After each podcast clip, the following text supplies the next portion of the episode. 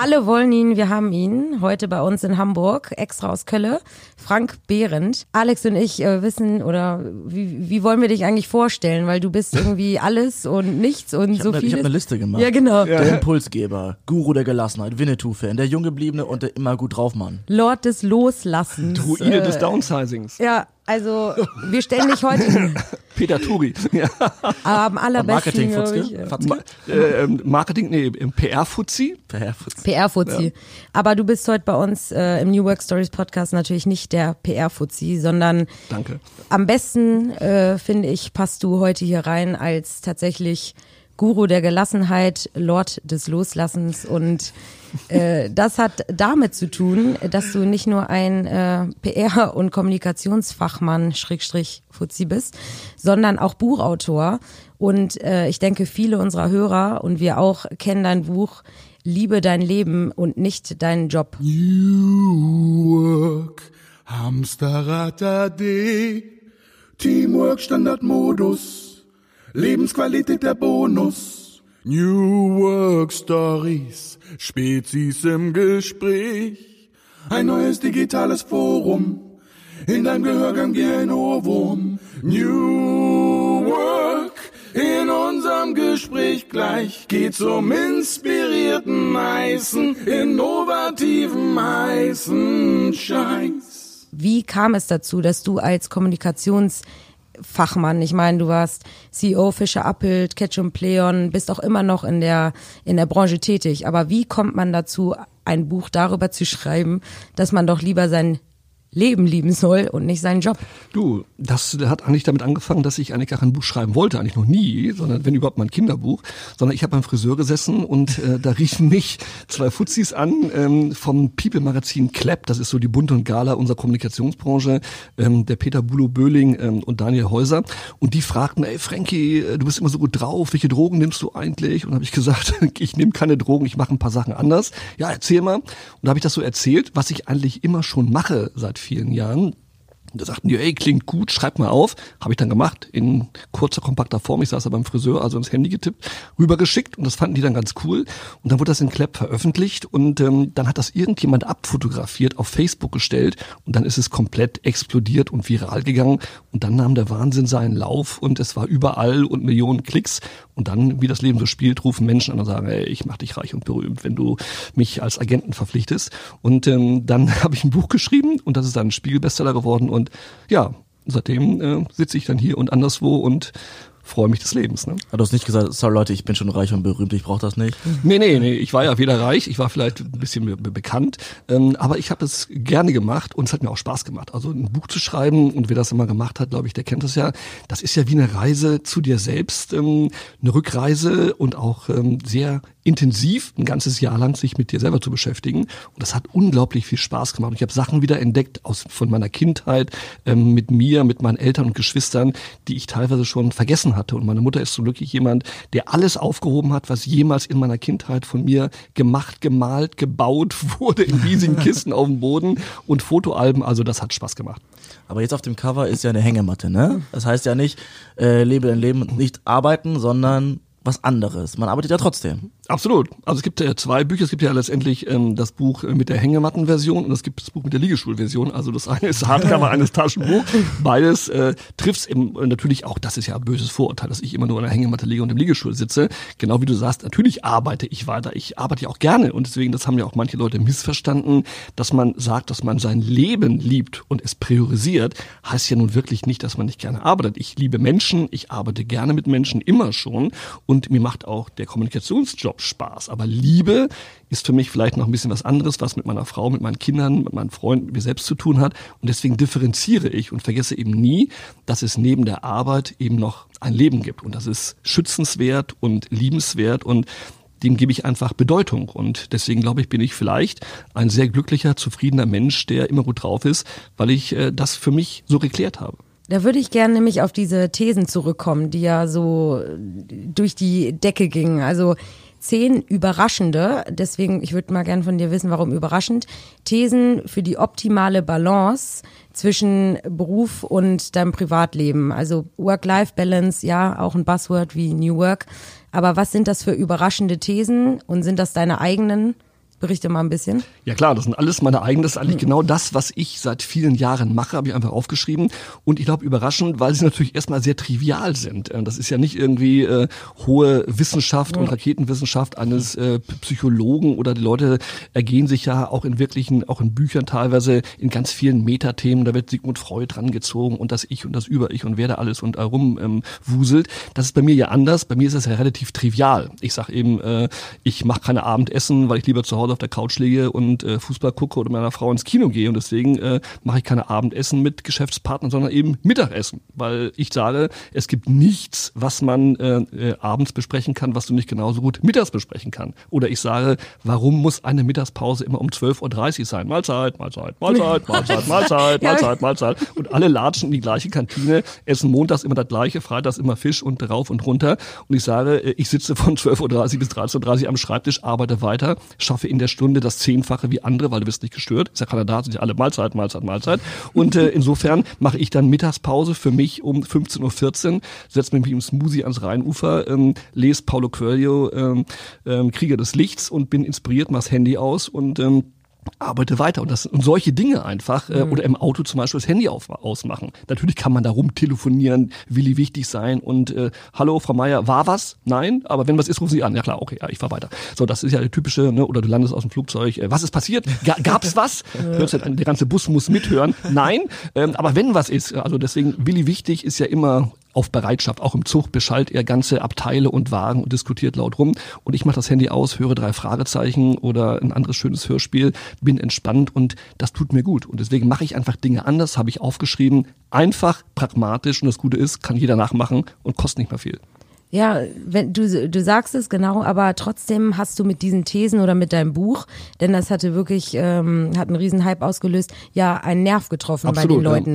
Ja. Warum ist das für die so so überraschend, wo, wo, du sagst, es sind, sind doch die Kleinigkeiten. Ja, ich glaube, das ist genau das, was du sagst. Ähm, dieser, ähm, die Kleinigkeiten, die Achtsamkeit auf die kleinen Dinge ist in diesem ganzen überhöhten Wahnsinn teilweise verloren gegangen. Wir sind ja alle auf der Metaebene, wir sind ja alle in der digitalen Welt, alles muss immer schneller, immer ähm, cooler sein und neuer sein. Und da vergisst man manchmal, dass triviale Dinge und einfache Dinge äh, ganz einfach sein können. Und ähm, ich habe drei Kinder und von denen lerne ich ja mehr als von jedem Business Coach, weil die einfach die richtigen Fragen stellen und einfach ganz einfach. Warum machst du das? Warum ist das so? Haben wir alle vergessen, weil wir denken, es ist digital, es ist neu, es ist 4.0, alles super, alles cool. Man ist auf der CES, man ist in Las Vegas, man ist irgendwie das Haus aus West, man ist in Davos und alles ist so, ey, wow, ganz wichtig. Dabei wird da auch viel, viel heiße Luft geredet, kommt mhm. nichts bei raus. Und erstmal wieder auf die Sachebene zu bringen, trivial runterzubringen, das, glaube ich, hat die Leute geflasht, weil sagt, da kommt ein Typ, der ist Vorstand, äh, der erzählt hier Geschichten, die sind einfach so banal einfach, mhm. aber irgendwie ist der gut drauf. Und wer mich länger länger kennt, weiß ja, das ist nicht gespielt. Ich bin ja wirklich so. Also ja, äh, das ist Fall. bei mir eine Lebenseinstellung ja. und ich liebe das Leben wirklich. Also ich freue mich jeden Tag, dass ich am Leben teilnehmen darf. Und ähm, die Welt ist auch großartig, dass es einzelne Protagonisten gibt, die die Welt versuchen äh, schlechter zu machen oder uns das Leben schwer machen, was anderes. Aber das Leben an sich und die Welt und ein Großteil der Menschen sind wunderbar und liebenswert. Und das für sich klar zu haben, war wichtig und es mal offen und laut zu postulieren, hat die Leute überrascht und bewegt und deswegen glaube ich, ist das ein Erfolg geworden. Life is great. Yes. So nennst du deine Position bei LinkedIn. Und dann dachte ich, wir haben ja die letzten Tage viel damit verbracht, sich kennenzulernen, zu recherchieren, worüber wir reden können. Und da habe ich ein Zitat gefunden von was das du gerne magst. Und das ist, man muss immer etwas haben, worauf man sich freut. Ja. Jetzt kommt's. Ähm, du bist ja auch irgendwie ein bisschen Nerd, du hast Star Wars Figuren in deinem Büro an deinem Schreibtisch. ja. Und ja. du hast dich wahrscheinlich sehr lange auf den letzten Teil der Star Wars Saga gefreut. Das stimmt. Das ist jetzt vorbei. Worauf freust du dich denn jetzt? Ja, die werden wahrscheinlich was Neues äh, sich einfallen lassen. Insofern bin ich ja, Alter, ich habe ja mal selber mal für Disney gearbeitet und du glaubst ja nicht im Ernst, mein lieber Alex, dass Disney sagen wird, das war's, Ende Gelände, chill mit Öl, sondern natürlich wird äh, Disney schlau genug sein, mit tollen Scriptern einen neuen Spin aus der Sage herauszumachen. Vielleicht kommt jetzt die Story of Ray oder irgendetwas anderes oder die Roboter ähm, mutieren zu menschlichen Wesen. Wir werden es erleben. Also es kommt irgendwas anderes.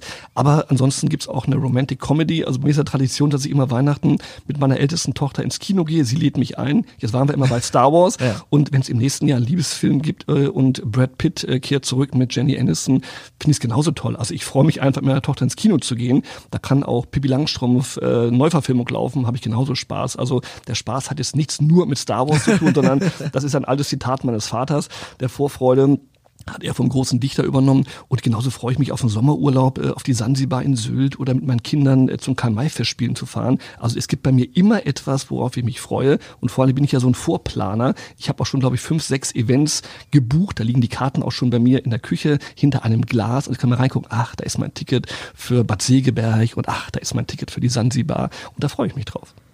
Apropos Kinder. Ähm, wer dir folgt äh, auf verschiedensten Kanälen, kriegt ja mit, dass äh, auf Xing auch, ne, auf, man nicht vergessen. Ne? Auf Xing, Instagram, überall. Der kriegt ja mit, dass ähm, dir deine Familie sehr wichtig ist, dass ihr super viel gemeinsam. Nicht sehr wichtig, sie ist das Wichtigste. Das Wichtigste. Alles andere ist dahinter genau. relativ. Was sagen die äh, anderen Kinder dazu?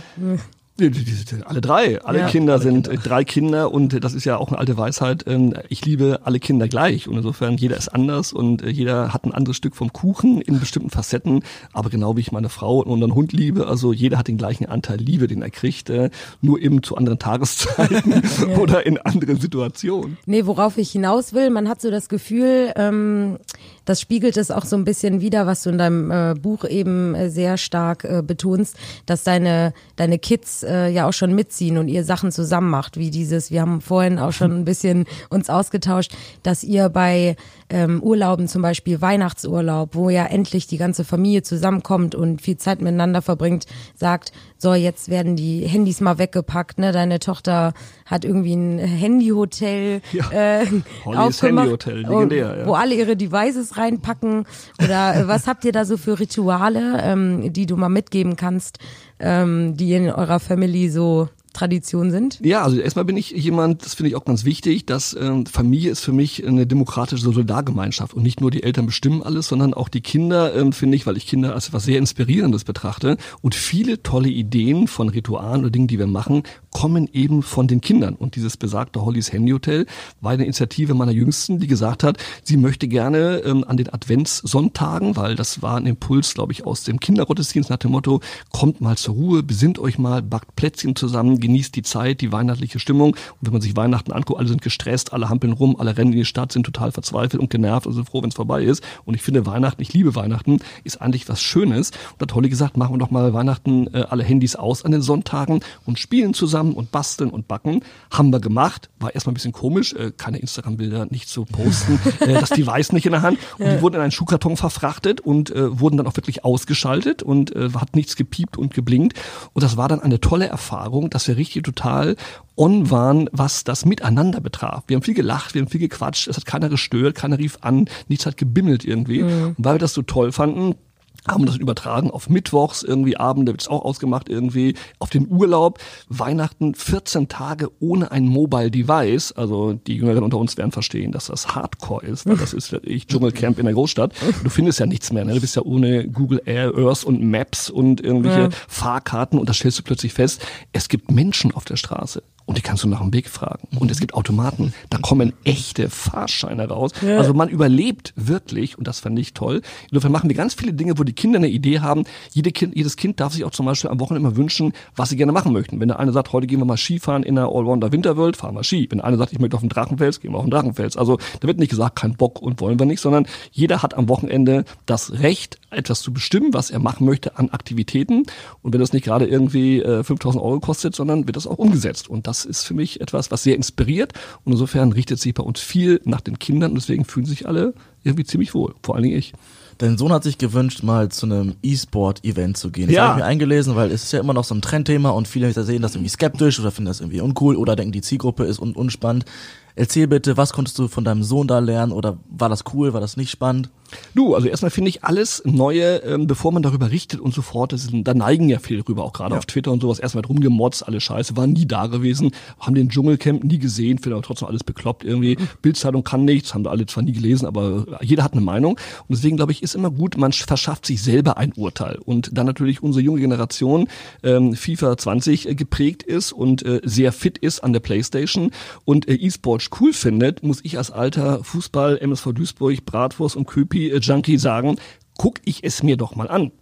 Und ich muss sagen, ich fand's toll. Wir waren in Köln bei einem Event gewesen und äh, das war, finde ich, von der Stimmung her total witzig. Man dachte ja immer nur, die sitzen alle rum und daddeln und keiner redet miteinander, aber da ist total viel Kommunikation, da ist total viel Spaß, die Leute haben Spaß zusammen und ich glaube, dieses Vorurteil, da sitzen irgendwelche Chips und Cola-Junkies irgendwie alleine dösig auf Im der Keller. Couch rum im Keller irgendwie, völlig degeneriert und können nur äh, äh, cool, Alter und äh, boah, Digga sagen, ist gar nicht so. Also ich war überrascht und muss sagen, hat mir echt Spaß gemacht äh, und ich kann die Kids verstehen, dass sie es toll finden. Es ist äh, ja noch was anderes als Live-Fußball. Da guckst du zu, bist aber nicht aktiv. Da haben sie Interaktion. Also am Ende des Tages, wenn du mit deinen beiden Sitznachbarn äh, im Fußballstadion redest, hast du wahrscheinlich weniger Kommunikation als die ganze E-Sports-Community. Also ich finde, der Mix macht. Ich gehe trotzdem weiter gerne zum Fußball, aber ich verstehe, die Kids, dass sie Spaß an E-Sports haben, ist ein wichtiges Thema. Auch als Marketingmensch würde ich sagen, kannst du gar nicht ignorieren. Und ich muss sagen, ich werde mit dem Kleinen wieder hingehen, weil ich fand's äh, fancy.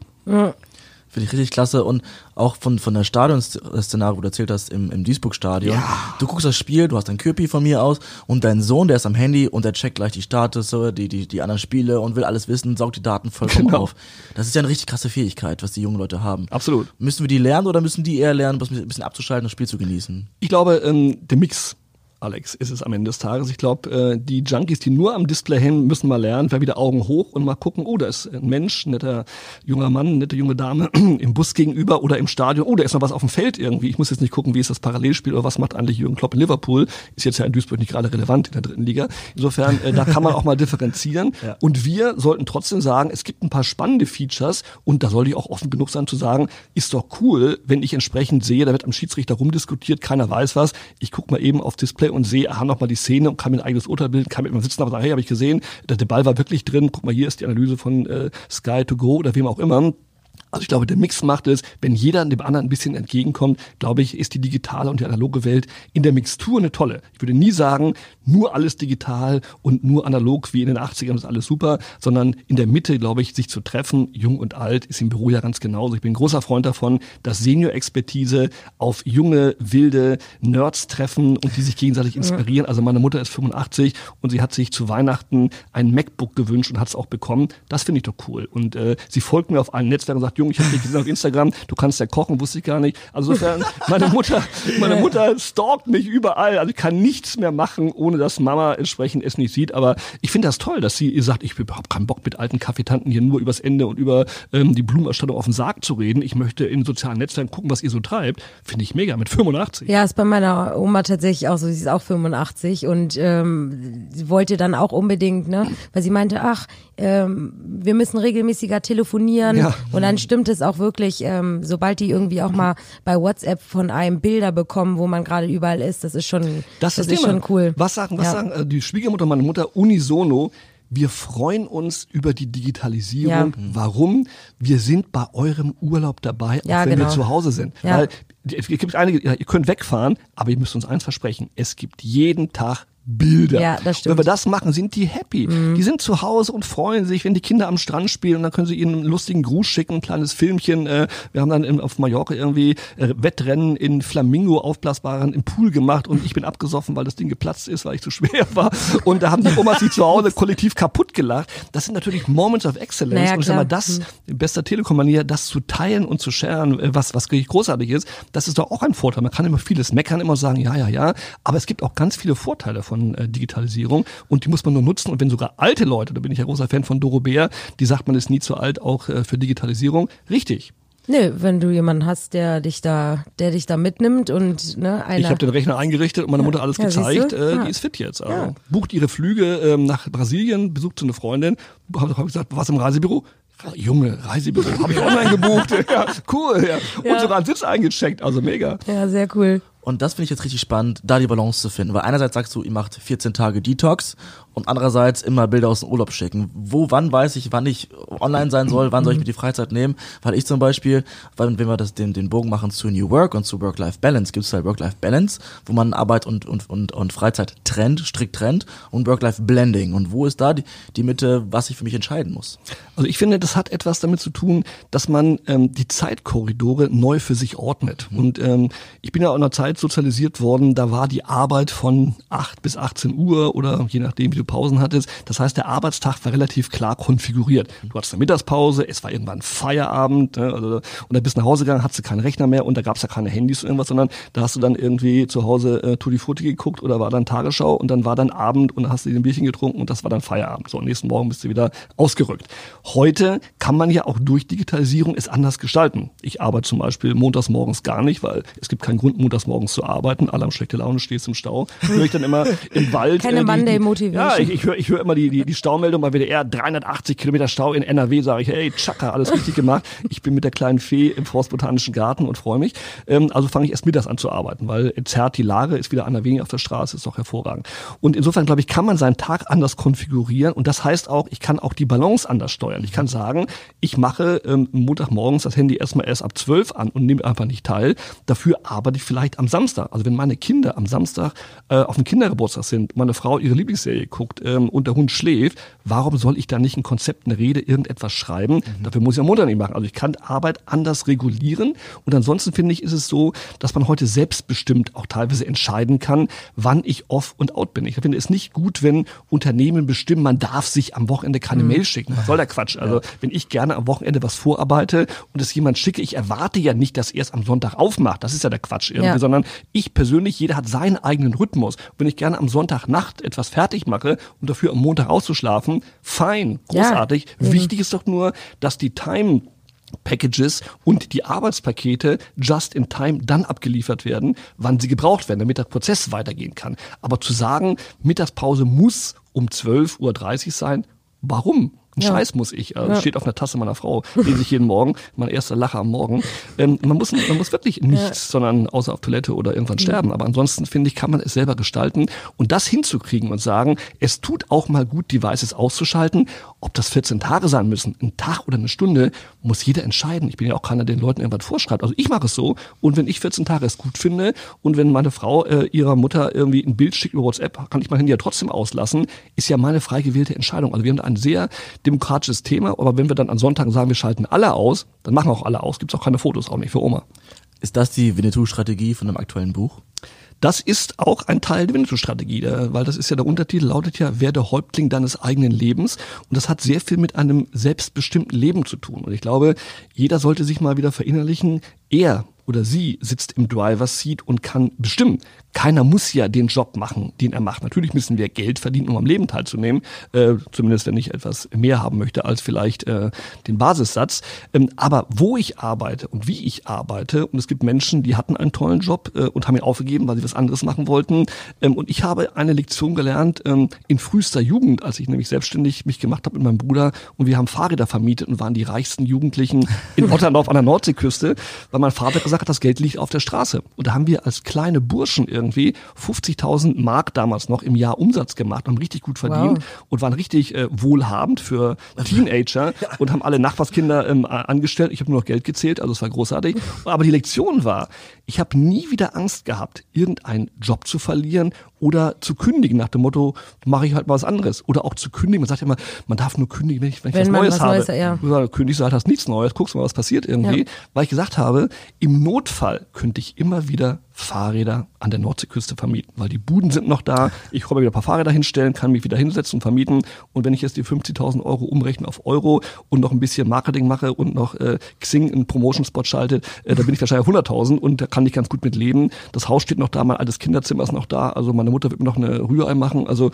es ist alles möglich. Deswegen habe ich keine Angst davor. Und das, dieser Mut auch letztendlich, selbstbestimmt was zu machen. Keiner muss sich von irgendwelchen bekloppten Chefs anschreien lassen. Äh, keiner muss einen Job machen, der ihm gar keinen Spaß Spaß macht. Da würde ich lieber sagen, geh doch ins Kino und äh, reiß Karten ab. Ich wahrscheinlich mehr Freude, weil Menschen, die zu Star Wars gehen, wahrscheinlich bessere Laune haben als der alte Knallkopf, der im Büro ganz herumschreit. Ja, selbstbestimmtes Arbeiten, äh, genau, ist ja auch ein super Thema. Aber dein Buch, ähm, da geht's ja auch sehr viel um Führung. Ähm, ist dann auch die Zielgruppe dieses Buchs eher, hey, äh, Chefs, äh, Führungsetage, ähm, macht mal ein bisschen was anders, verändert euch, damit wir auch selbstbestimmter arbeiten können oder wen spricht das besonders an? Also eigentlich beide, weil am Ende des Tages geht es ja darum, ähm, Chefs ne, und Chefinnen natürlich zu motivieren, ihr Führungsverhalten wie ein guter Häuptling ähm, natürlich seinen Stamm in die Zukunft führen muss, sollte auch ein guter Häuptling im äh, Berufsleben letztendlich inspirierend sein, fordern und fördern. Und ich habe ja im Buch auch ganz viele Leute beschrieben, die das gemacht haben. Also ich habe immer zum Beispiel meine Jobs immer ausgesucht,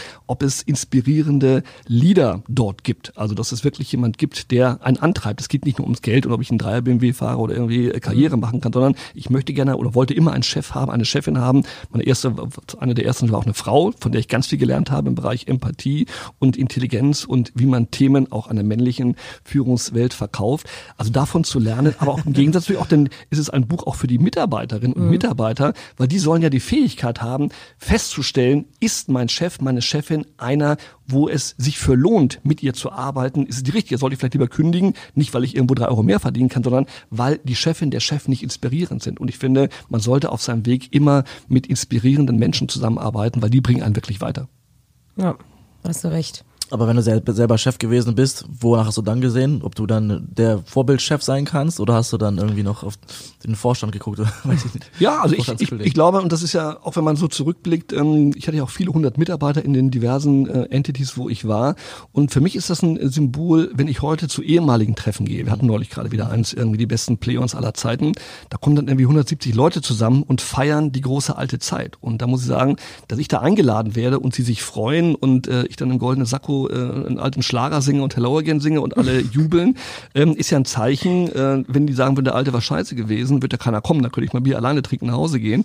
Aber wir zelebrieren das gemeinsam, weil das war ein Miteinander. Also deswegen, ich war ja auch nicht so ein typischer Chef, der da oben saß mit Order die Mufti, sondern ich war, glaube ich, ein wie so ein, wie so ein Spielertrainer. Ich war mittendrin, ich habe genauso abends Pizza gegessen und äh, die Präsentation kopiert und reingehackt äh, wie die Leute und äh, auch ein Vorbild sicherlich gewesen bin. Und genau wie du sagst, ich habe natürlich immer geguckt, wo gab es es Chefinnen und Chefs und wo gibt es welche, von denen ich noch was lernen kann. Und ich bin großer Freund davon, dass man lebenslang lernt. Auch ein Chef, auch ein Vorstand ist ja nicht irgendwie fertig, der ist ja nicht perfekt, sondern die Welt entwickelt sich draußen weiter, also müssen sich auch die Leader weiterentwickeln. Und deswegen ist man gut beraten zu gucken, wo gibt es moderne Chefs? Und da gibt es ganz, ganz viele, auch in in Startups äh, Leute, die motivierend sind, die Führungsebenen abschaffen, die ein partizipatives Arbeiten schaffen. Also mich hat der Typ von Zappos in Amerika beeindruckt, der einfach äh, nicht mehr hierarchische äh, Strukturen schafft, sondern der einfach sagt, es gibt Projektleads und die Mitarbeiter selber wählen den temporären Leader. Und interessanterweise ist das ganz oft eine Frau, weil Frauen einfach teilweise anders führen, nicht per, per ähm, Colt im Anschlag und sagen, wird gemacht, was ich sage, sondern partizipativ, involvierend, das ist eine andere Attitude. Und das fand ich zum Beispiel ganz spannend, dass man sagt, dieses typische Gehabe, Vorstand, Bereichsleiter und die ganzen Hierarchien, wenn man sich überlegt, mhm. also als ich angefangen habe, glaube ich, bis man mal zum Chef vordrang, da war ja das Jahr rum gewesen, bis du durch alle Abteilungen durch warst. Heute, wie flach teilweise Strukturen sind oder auch wie modern heute eben Unternehmen aufgestellt, wo die Chefs sagen, ähm, ich nehme am operativen Operativen gar nicht mit teil. Das machen die Mitarbeiter. Ich bin eher ein Sparingspartner, ein, ein Guide, ein Advisor, ein Impulsgeber. Und das be be beeindruckt mich. Und das hat mich immer beeindruckt. Und ich glaube, jeder ist gut beraten, auch als Chef und als Vorstand, hinzugucken, wie machen es smarte andere das reicht mir nicht aus. Ich würde gerne konkreter werden, weil ich höre immer wieder, es gibt welche davon, die wirklich Servant Leadership beherrschen, wirklich dienen und, und gute Chefs sind. Ich brauche einen Namen. Ich will wissen, welche Person da draußen, Mann oder Frau, groß oder klein, ist wirklich ein cooler Chef, mit dem wem wer ist eine Inspiration. Vielleicht müssten wir auch jeden Podcast hier reinholen, weil die einfach tolle Sachen machen und von denen kann man lernen, außer von dir. Ja, also ich bin, bin ja nicht der Einzige. Also einmal der Kollege von Zappos, äh, ja. den finde ich gut. Ja. Dann, wenn wir mal einen Kollegen nennen hier, ähm, äh, auch aus Hamburg, äh, den Mirko Kaminski zum Beispiel von Achtung, finde ich ist. Ja, ja, ja. Ja, der fand ich auch im Blick. Der, ist das der, der immer in, in ins Wasser springt morgens? Der, der, der dann Körper ähm, in Fehmarn macht. Aber man muss dem Mirko mal eins zugutehalten. Und wir sind ja Wettbewerber, aber ich bin jemand, der immer auch Wettbewerber auch schätzt und, und respektiert.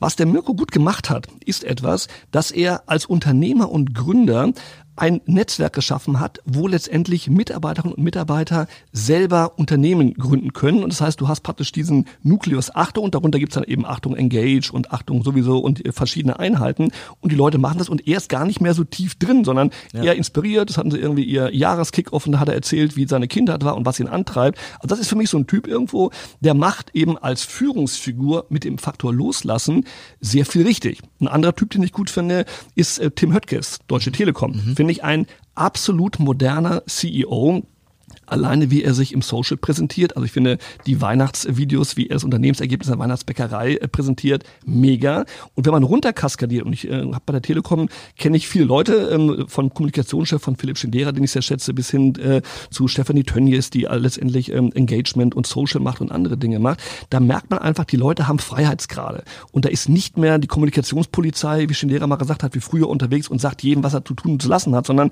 die Leute dürfen in ihrem eigenen Kosmos sehr eigeninitiativ mit der Marke umgehen. Und ähm, das finde ich spannend und ich finde, der Höttges lebt es vor, dass er als CEO sehr nahbar ist. Der redet mit den Leuten, der ist da. Und wenn man ihn trifft, ich war auf einer Veranstaltung gewesen, da kamen einfach Leute, Azubi sagt, äh, hallo Tim, darf ich dich mal was fragen? Ein Azubi sagt er, ja klar, was ist denn? Also das ist wirklich modernes Leadership und der ist nicht so entrückt, wenn man sich früher anguckt, mhm. wo Chefs gesessen haben, in verdunkelten Limousinen mhm. mit eigenen Aufzügen, die waren ja gar nicht da. Die hast du auf der Weihnachtsfeier irgendwie von der Security aus mit Abstand gesehen und da haben sie mal von der Sekretärin ein Lobesmail schreiben lassen, äh, das mit sie unterschrieben war.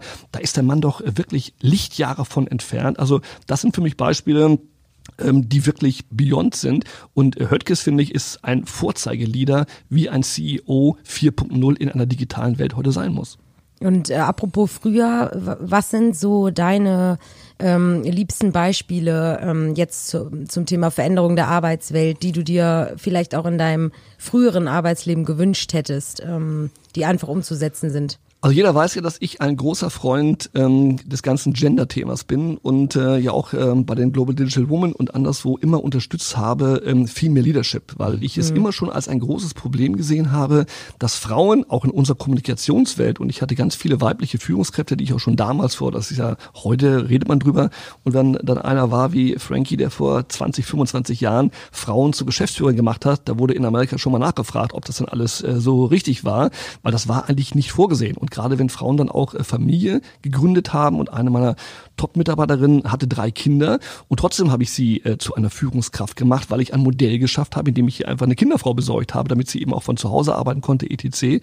Und das ist etwas, äh, wovon ich damals geträumt habe, als wir, wir dürfen nicht vergessen, äh, als ich äh, angefangen habe zu arbeiten, gab es keine Handys, da gab es äh, einen angeschraubten PC, wo man morgens ranging, abends nach Hause ging. Und die größte Errungenschaft war damals, als man dann Chef war und da war ich irgendwie ein junger Chef und hatte ein Siemens C-Netz Porti, so ein Backstein, den schleppte man rum und hatte irgendwie 20 Prozent in Deutschland gefühltes Netz und ansonsten warst du lost in space.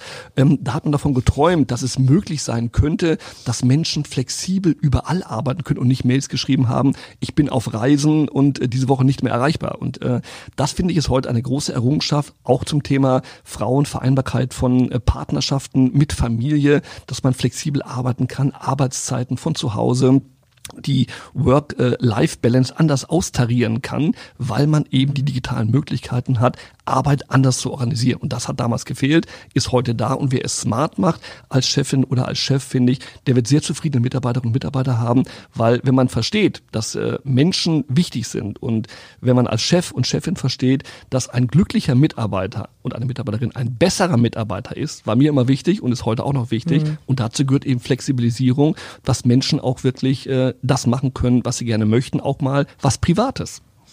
Absolute Nerdfrage. Welcher Science-Fiction-Charakter, gerne auch Fantasy wie Herr der Ringe oder so, wäre denn ein guter Chef oder eine gute Chefin? Han Solo. Warum? Han Solo. Han Solo, äh, weil, weil Han Solo äh, für mich ähm, eine Ikone ist ähm, als Leader weil vor allen Dingen hat er eins, der ist mutig und äh, der ist unangepasst. Und äh, witzigerweise, gute Frage, ähm, ich hatte neulich ein, ein, ähm, ein Vorstellungsgespräch und ich liebe es in Vorstellungsgesprächen nicht den üblichen Scheiß abzufragen. Also mich interessiert ein Scheißdreck, was die Leute über die Firma wissen. Da steht alles auf der Website. Also warum sollen dieses Ganze repetieren? Oder wenn Leute ihren Lebenslauf erzählen, da wir vor mir liegen, was soll der Quatsch? Also frage ich sie Dinge über die Helden ihrer Kindheit. Ja. Und neulich, ähm, Alex, habe ich mit einem diskutiert, ob Han Solo oder Luke Skywalker der bessere Chef wäre wäre. Und äh, da kam raus Han Solo ähm, und den Typ habe ich auch noch eingestellt, weil ich das so überzeugend fand, weil wir darüber geredet haben. Han Solo eben ein mutiger Chef ist, ein Leader ist, ein Anführer, der ohne Angst vorausgeht, Entscheidungen trifft, unter Druck und vor allen Dingen jemand, der mit wenig viel macht. Schlechte Möglichkeiten, schlechte Technik, alter Millennium Falke.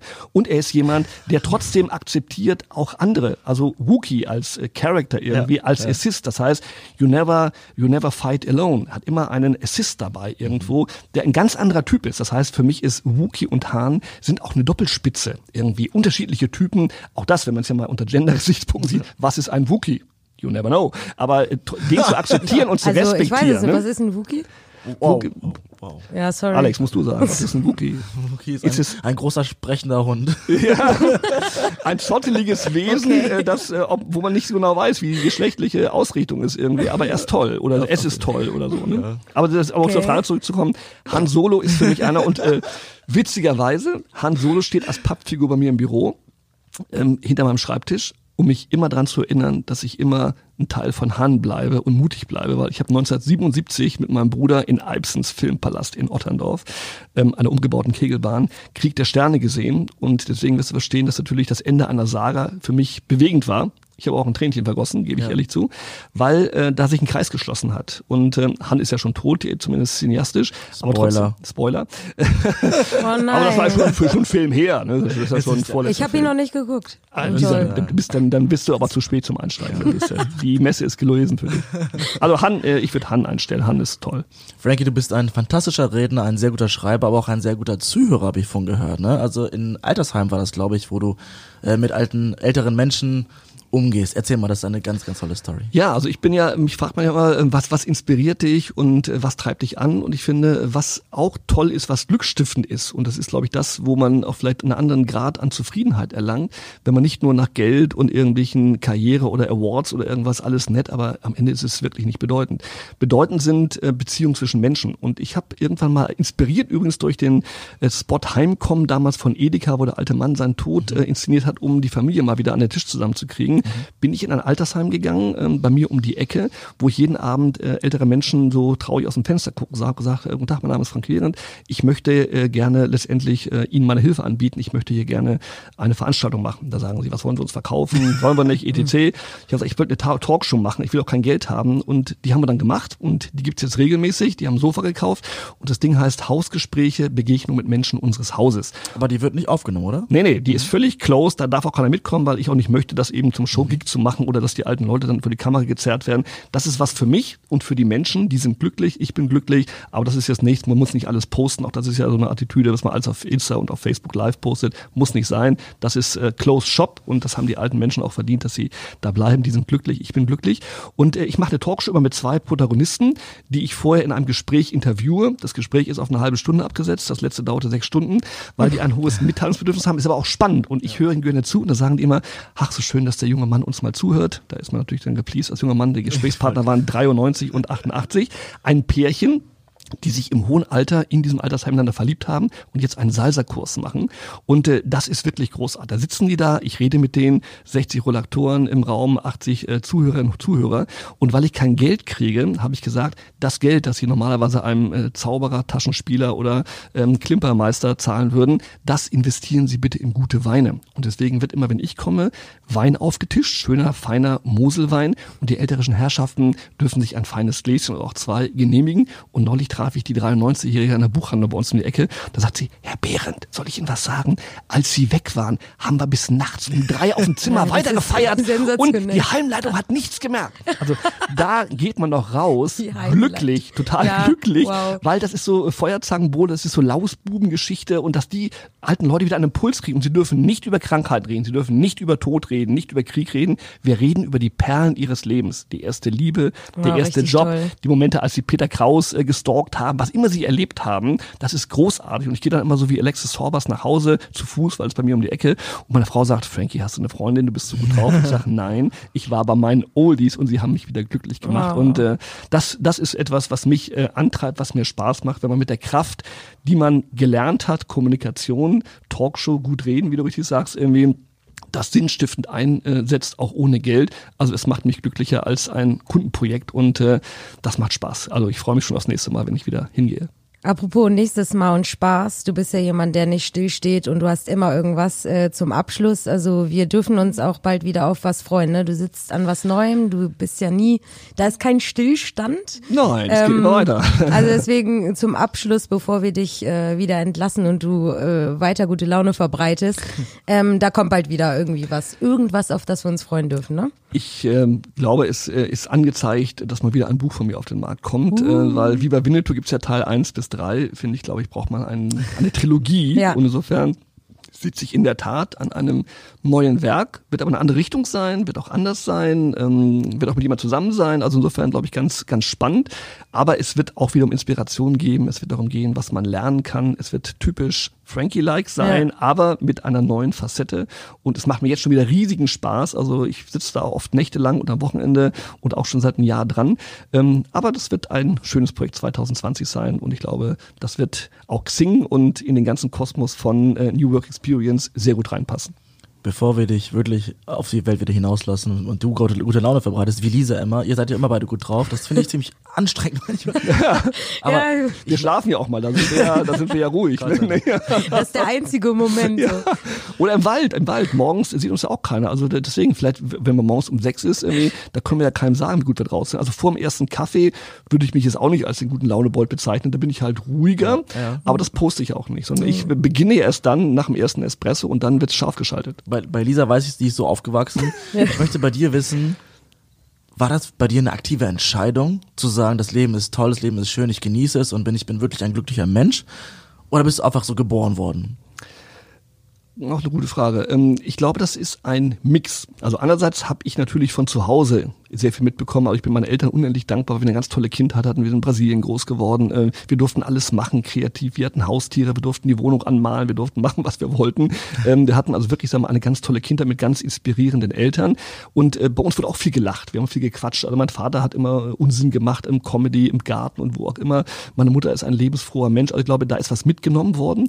Aber es ist ja nicht so, dass ich immer nur gut drauf war. Ich habe auch meine Downs gehabt und äh, ich hatte auch mal Situation, wo ich wirklich am Boden war war und wo es mir ganz schlecht ging und wo ich sag mal durch eigene Fehler eine Beziehung ruiniert habe, wo ich gelitten habe und aus der Lage wäre ich ohne einen extern, ohne einen Coach, dem ich bis heute unendlich dankbar bin, ähm, nicht rausgekommen. Und äh, der hat mich auf den Weg gebracht und die zehn Thesen, die nachher die Struktur geworden sind für mein Lebenskonzept, basieren auf einer Almwiese ähm, in den Bergen, die ich mit meinem Coach Berthold damals erarbeitet habe. Und deswegen glaube ich, ist es praktisch, die Anlage ist da, dass ich eine Grundfröhlichkeit in mir getragen habe. Die ging aber mal vor vielen Jahren verloren. Und dann haben wir sie reaktiviert und konserviert und haben ein Konstrukt geschaffen. Und deswegen auch die ganzen Männchen, die ganzen Spielsachen, Han Solo, meine Indianerfiguren auf dem Schreibtisch, meine Matchbox-Autos sind alle Konstruktsäulen, die mich daran erinnern, du warst mal ein glückliches Kind, vergiss das nicht, bleib es. Und äh, erwachsen werden heißt nicht äh, Fröhlichkeit verabschieden und Kindlichkeit vergessen, sondern du musst andere Entscheidungen treffen, wenn du über 18 bist, aber du kannst trotzdem ein lebensfroher, glücklicher, zufriedener und großartiger Mensch sein. Und das habe ich mir bewahrt und das versuche ich jeden Tag zu leben. Vielen Dank für das perfekte Schlusswort. Kann man gar nicht mehr zu, dazu sagen. Es war mir eine Freude mit Danke, euch. Frankie. Gerne, ich komme gerne wieder. Stopp, stopp, stopp, stopp, stopp, stopp, stopp. Die nächste Story gibt's wieder am Mittwoch auf Spotify, iTunes, Soundcloud und so.